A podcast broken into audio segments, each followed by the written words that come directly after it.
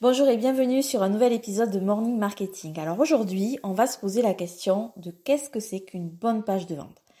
La réponse en soi, elle est simple, c'est tout simplement une page qui convertit. Mais quand on a dit ça, on n'a rien dit. Euh, la question c'est ben, comment on fait pour euh, qu'une page convertisse? Donc aujourd'hui, j'ai sélectionné quelques critères qui ressortent dans toutes les bonnes pages de vente. Et donc le critère numéro 1, c'est qu'une page de vente doit être claire et ne transmettre qu'un seul message. Une page de vente égale une offre, c'est tout. Elle doit aussi aller droit au but.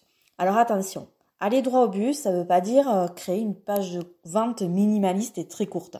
C'est juste que son déroulé doit amener vers le seul objectif de faire passer la personne à l'action. Donc on évite des distractions inutiles avec, par exemple, des designs bling ou des informations qui ne servent à rien.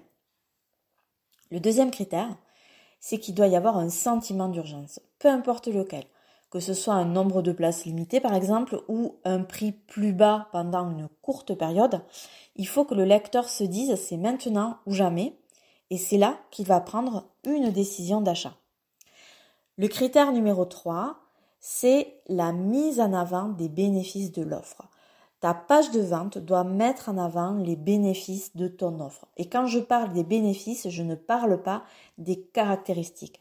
Les bénéfices, c'est concrètement ce que va apporter ton produit à la personne, le changement qui va s'opérer. Souvent, les pages de vente sont très faibles à ce niveau. On sait que, par exemple, la formation va durer 4 heures, il va y avoir 56 vidéos, 3 PDF, mais finalement, de ça, on s'en fiche. Ce qu'on veut savoir, euh, c'est que qu'est-ce que l'offre, qu'est-ce que ce produit va changer en positif pour moi par rapport à mon problème dur.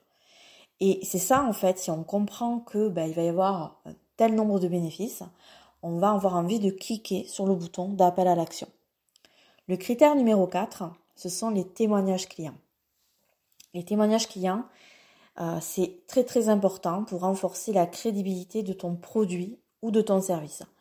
Ça fait appel au concept de preuve sociale. Et si tu doutes de la puissance de la preuve sociale, va lire Influence et manipulation euh, de Saldini, qui est un livre de psychologie sociale qui est juste formidable et qui est passionnant. Et donc si euh, tu dois lire un livre pour faire progresser ton business, c'est vraiment celui-là. Le critère numéro 5, c'est que ta page de vente doit avoir une promesse forte. Et c'est même peut-être le critère numéro un parce que c'est la première chose que va avoir ton visiteur quand il arrive sur ta page de vente. Si la promesse est faiblarde, il ne lira pas la suite parce qu'il va très vite partir.